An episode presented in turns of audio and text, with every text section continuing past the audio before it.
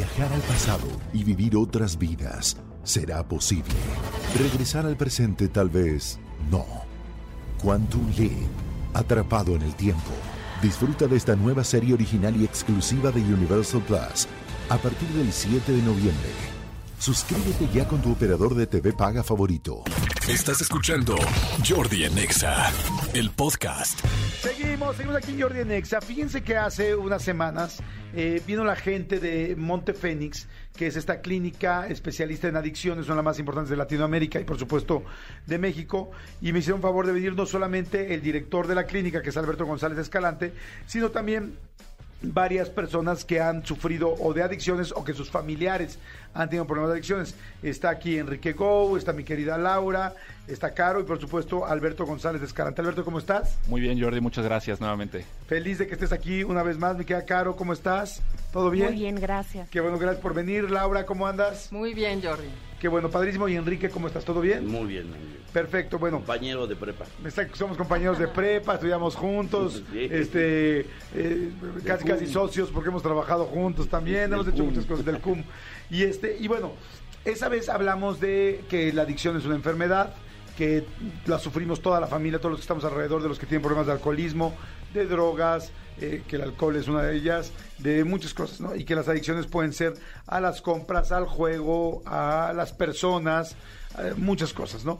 Entonces, a partir de eso se suscitaron muchas preguntas de adicciones, pero me gustaría nada más para poder retomar, este, mi querido Beto, que me digas qué es una adicción y cómo una clínica puede ayudarlo o no. Con mucho gusto, Jordi. La- una adicción es una enfermedad, es una enfermedad del cerebro que se caracteriza por la pérdida de control sobre el consumo de cualquier sustancia o de ciertos comportamientos, como estabas diciendo, ¿no? Las apuestas, eh, las compras, el sexo, la comida, eh, que, se conocen como adicciones a proceso.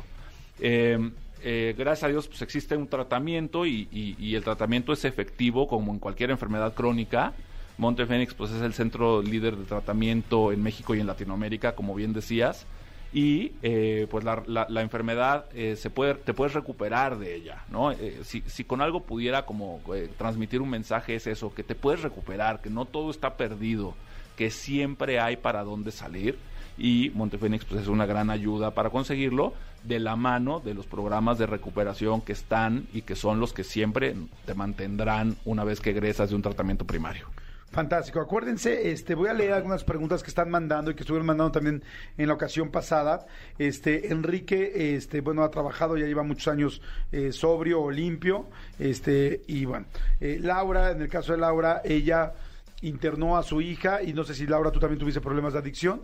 No lo sé, no. No, otras adicciones. Bueno, Eh, sí, de otras adicciones, Pero bueno, pero a la- este, Laura internó a su hija a los 18 años porque la fiesta ya estaba fortísima con el asunto del alcohol. Caro este, internó a su mamá porque su mamá al tener Parkinson tenía usaba ciertos medicamentos que ella misma, la señora, su mamá se estaba automedicando y se salieron de control y entró en las adicciones y Beto pues, pues bueno, es director de Montefénix. Me voy a ir preguntas eh, preguntas de la gente. Nada más les quiero decir a ustedes que si ustedes sienten que hay alguien cerca de ustedes que no puede parar, hubo algo que se dijo la vez pasada muy interesante, es algo que no se puede. No es que no quieran detener de tomar, no es que no quieran parar de la de, cocaína o de meterse cristal, hashish, mota, este, lo que le pongan LCD o hasta de ir a la ayahuasca cada dos veces a la semana. O sea, si no puedes parar una adicción, entonces tú ya cuando ves a la persona que te promete, te jura, te dice y verdaderamente llora y te jura, y luego tú vuelves a sentirte, decepcionada, decepcionado, ya hablas por teléfono con ellos y les hueles, por teléfono les hueles que tomaron, este, te das cuenta cómo hacen y te has vuelto un policía de tu familiar, este, y te está lastimando y doliendo, esa persona no es que no quiera, es que no puede. Por eso ahí las clínicas son importantes. Voy con las primeras preguntas. Dice, Jordi, ¿podrías preguntarle por favor al director cómo ayudar a mi hermano? Es un chavito de 20 años, fuma marihuana y bebe mucho. Mi mamá lo sabe, pero no lo acepta y lo normaliza, que él se ponga así. Yo quiero ayudarlo, pero ella no quiere obligarlo, pero tampoco busca una solución real que le ayuda.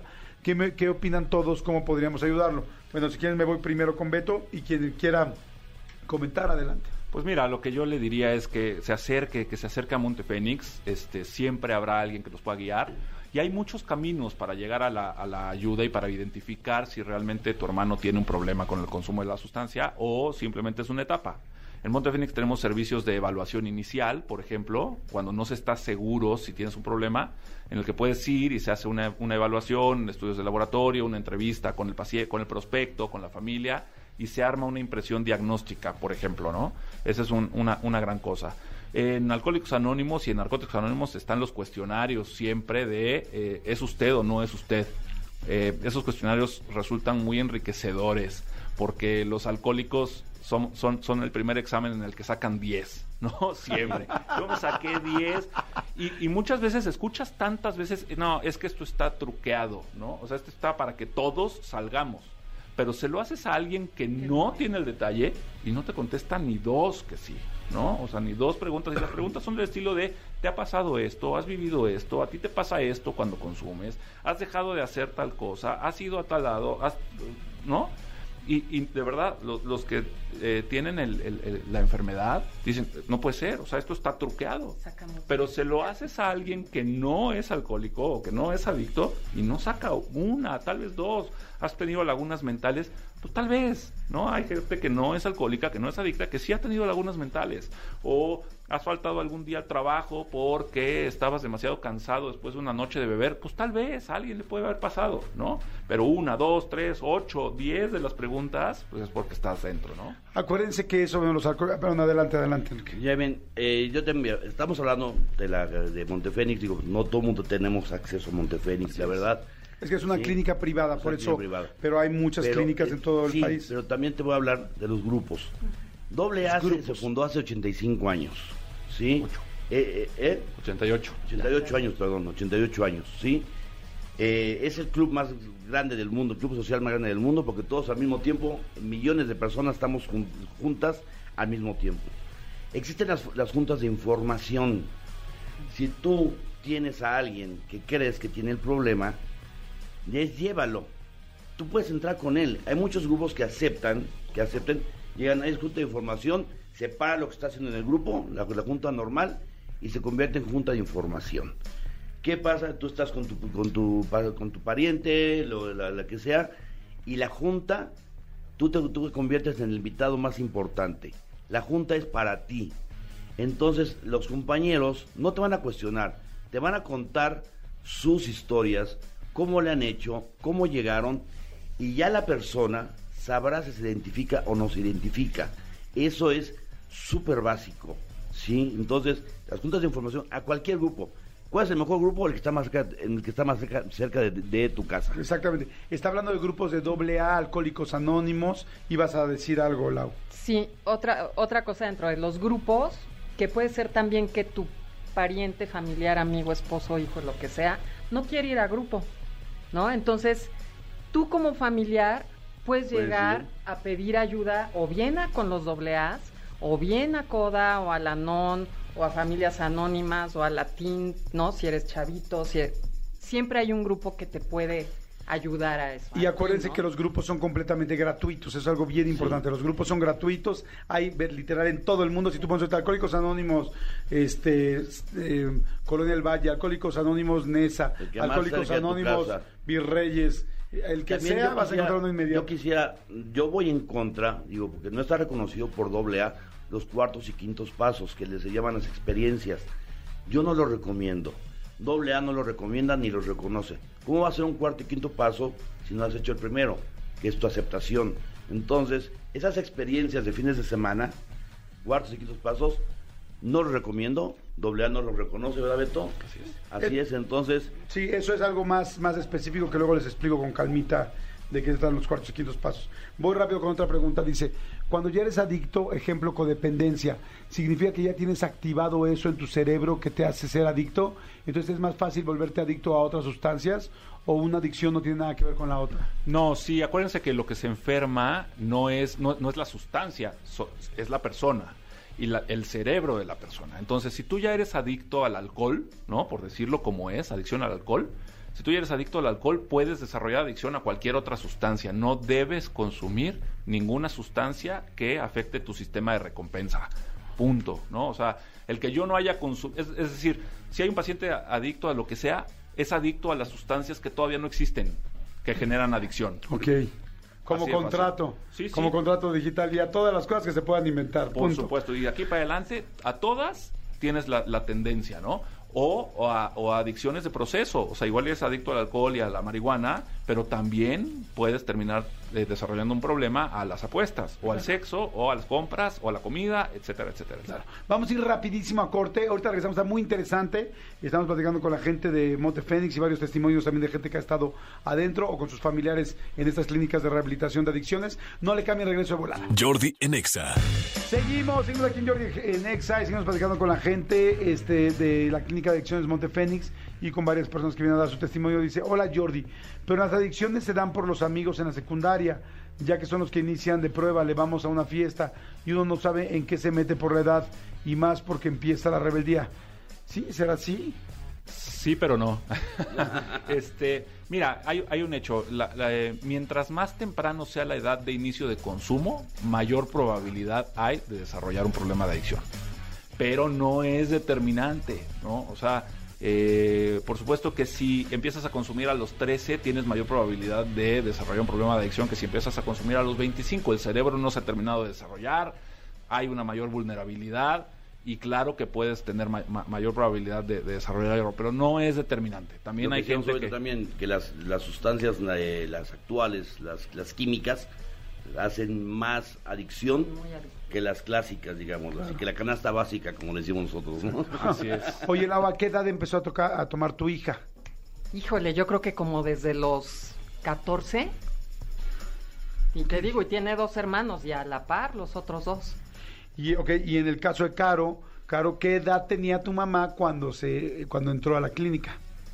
A la clínica como 68. Fíjense entonces, de 14 a 68, nada más aquí enfrente.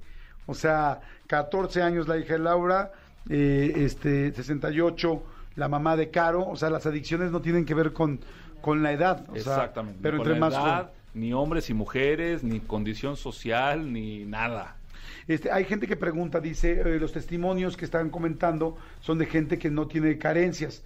Bueno, sí, posiblemente estamos coincidiendo con tres personas que no tenían carencias, pero yo he escuchado este, testimonios de gente que no tenía que comer, gente que se quedó en la calle, gente que no tenía dónde dormir, este, porque pues agarra a todos por igual, ¿no? Así es. Sí, la, eh, adicción es una enfermedad que no discrimina eh, de ninguna manera. Eh, agarra, agarra a todos por igual. Y volvemos a lo mismo, Jordi. Eh, eh, si, si, si algo pudiéramos transmitir con esto es decirles que hay forma de salir adelante. Claro. Por supuesto que Monte Fénix no es la única opción, hay centros de tratamiento para todos los niveles y como ha dicho Enrique y ha insistido Enrique, Enrique, al final del día la recuperación de mediano y largo plazo la vas a encontrar en un grupo de 12 pasos en donde es no pagas un peso.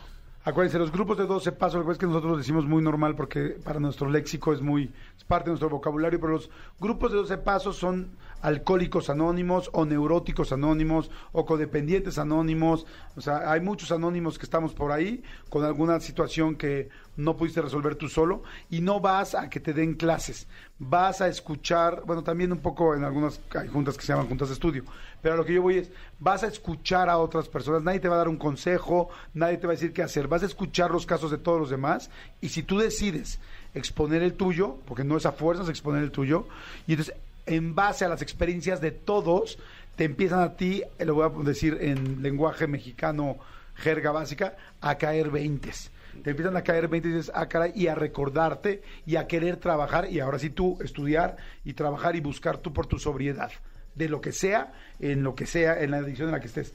Dicen, un adicto al cigarro igual aplica. Mi papá fuma mínimo dos cajetillas diario y la verdad ya es horrible eh, poder vivir así. Él fuma desde los 13 años. Por desgracia, los amigos que se encargaba, que se cargaba eran muy viciosos. Fue alcohólico y lo pudo dejar, pero el cigarro no lo puede dejar. Hablábamos de eso antes de entrar a, la entrevista aquí contigo, Jordi. Eh, se hizo un estudio en Estados Unidos de, de seguimiento a los alcohólicos anónimos y se vio eh, para ver de qué se morían y de los, alcohólicos anónimos se mueren de enfermedades relacionadas con el tabaquismo. Muchos alcohólicos o muchos adictos eh, cambian, pudiéramos decir, el alcohol o la sustancia de preferencia por el tabaco y es una sustancia muy tolerada, ¿no? eh, con una diferencia significativa. El tabaco no altera tu estado de ánimo de la misma forma o tu estado mental de la misma forma en la que lo hacen otras sustancias. Y por eso es más tolerado. ¿No? Que quiero decir, un, un- alguien por ir fumando no choca el coche a 160 kilómetros por hora, como puede ser por, una, por un error de juicio o por un acto de mal juicio después de haber consumido mucho alcohol. Y por eso se ha tolerado. Más dañina, menos dañina, pues hay una máxima también que dice cuál es la sustancia que más daño hace, la que te estás consumiendo tú. Claro. Porque hay gente, volvemos a lo mismo, que se puede fumar tres cigarros a la semana, no le ocasiona ningún problema, está todo bien, y hay gente que consume dos, dos cajetillas de cigarro al día que le está haciendo mucho más daño y que va a tener consecuencias relacionadas al consumo de tabaco. Claro. Preguntan, eh, es muy fuerte cuando son tus hijos, pero ¿y cuando son la gente, tus papás? ¿Cómo controlas a tus papás? A ver, mi querida Caro.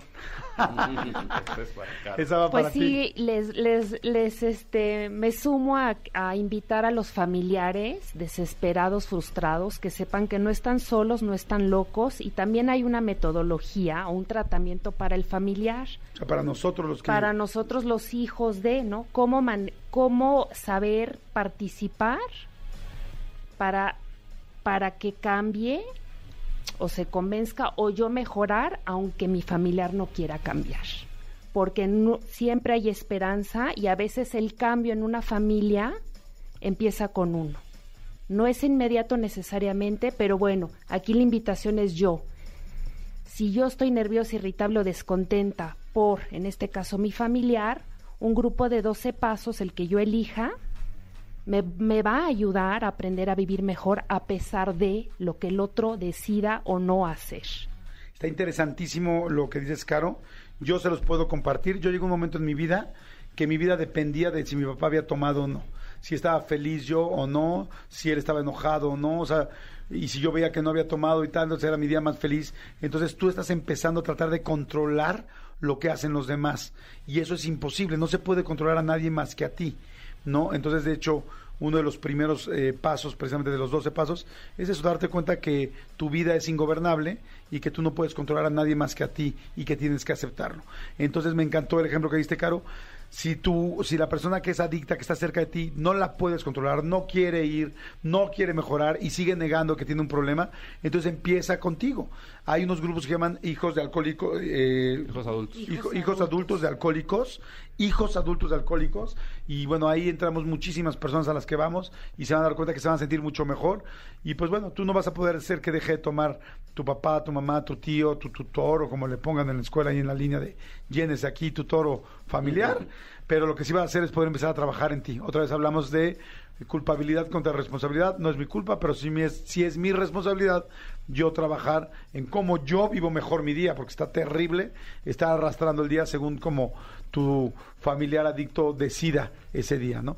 Pero bueno, señores, nos tenemos que ir, este, mi querido... eh, este Beto, ¿podrías dar los datos de Montefénix para la gente que le interesa una clínica privada y la gente que no tiene dinero para una clínica privada o que quiere buscar otras opciones? ¿Qué le recomiendas? Con muchísimo gusto, Jordi. Eh, Monte Fénix, eh, los teléfonos 55 56 81 30 11. Siempre habrá alguien, eh, algún especialista en adicciones para tomar la llamada y poder- poderlos orientar. Nuestra página de internet, eh, montefenix.org.mx. Y para otras opciones, comentaba que hay un directorio nacional de centros de tratamiento en la página de CONADIC, de la Comisión Nacional contra las Adicciones, Ajá. en donde eh, pueden encontrar los centros de tratamiento a nivel nacional que cumplen con los requisitos de la autoridad para poder ser centros de tratamiento. Ese es un excelente lugar para, para comenzar a buscar ayuda. Padrísimo, está increíble. Pues bueno, ya lo saben ahí. Muchas gracias, mi querido Enrique, gracias por No, todo.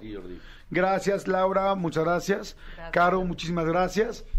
Y gracias a ustedes por estar pendientes. Si creen que esto le pueda funcionar a alguien, acuérdense que estamos en podcast. Entonces pueden buscar en podcast. Hoy le ponen Jordi Nexa después de las 3 de la tarde. Y ya van a estar ahí esta sección. Le ponen entrevista con eh, adicciones o entrevista a Montefénix, según como aparezca. Y entonces la pueden compartir a alguien y va a estar muy interesante que le pueda ayudar. Estoy seguro que todos tenemos a alguien que esta información le puede funcionar. Escúchanos en vivo de lunes a viernes a las 10 de la mañana en Exa FM 104.9.